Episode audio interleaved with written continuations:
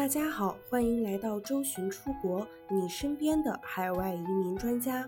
未来海外生活的规划师。移民的道路有困惑，有困难，我们一直一路同行，一路相伴。更多移民、教育、海外生活、资产配置的相关资讯，请关注周巡出国 VIP 服务热线：四零零六二四六五幺幺。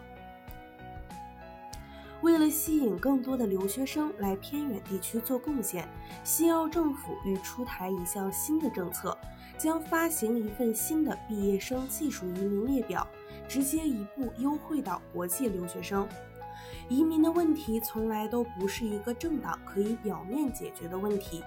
而讨伐移民太多的也是经济比较繁荣的大城市。但是偏远地区真的是时时刻刻需要人才。求留学生缺人到不行的节奏，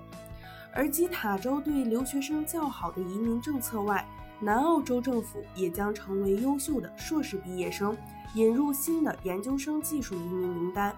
使他们在学习后更容易在西澳工作并留在西澳大利亚州。根据报道称，西澳工商会一直在呼吁西澳政府改变移民政策，以便吸引更多的国际学生。促进该州的旅游业，并在此过程中创造新的本地就业机会。与两年前同期相比，西澳大利亚州的国际学生入学率在2018年第一季度下降了13%，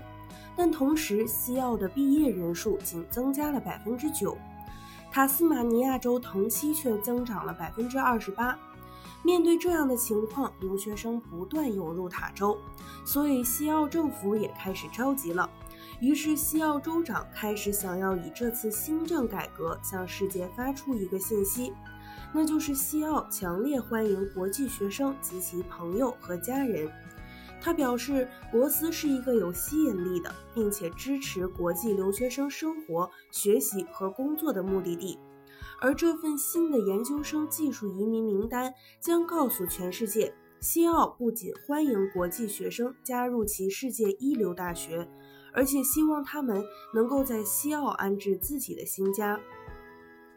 去年，国际留学生与其朋友和家人在澳洲的支出估计为十一点七亿澳币。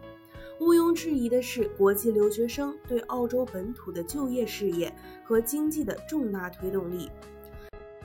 西澳工商会还期待继续与政府合作，制定长期战略，以增加西澳大利亚州国际学生的市场份额。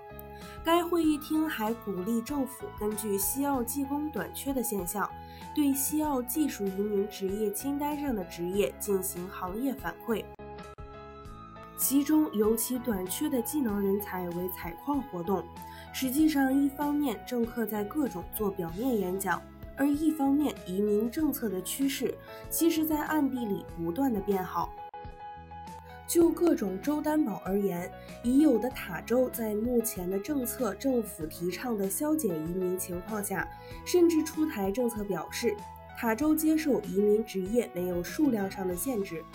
简单来说，就是只要符合塔州州担保的要求，职业在职业列表上。塔州愿意无数量上限的让申请者申请塔州州担保。现在的西澳政策也是对于国际毕业留学生的一大利好。